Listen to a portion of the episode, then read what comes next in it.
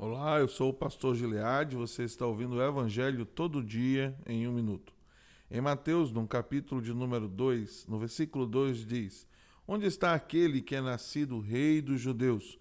Pois do Oriente vimos a sua estrela e viemos adorá-lo.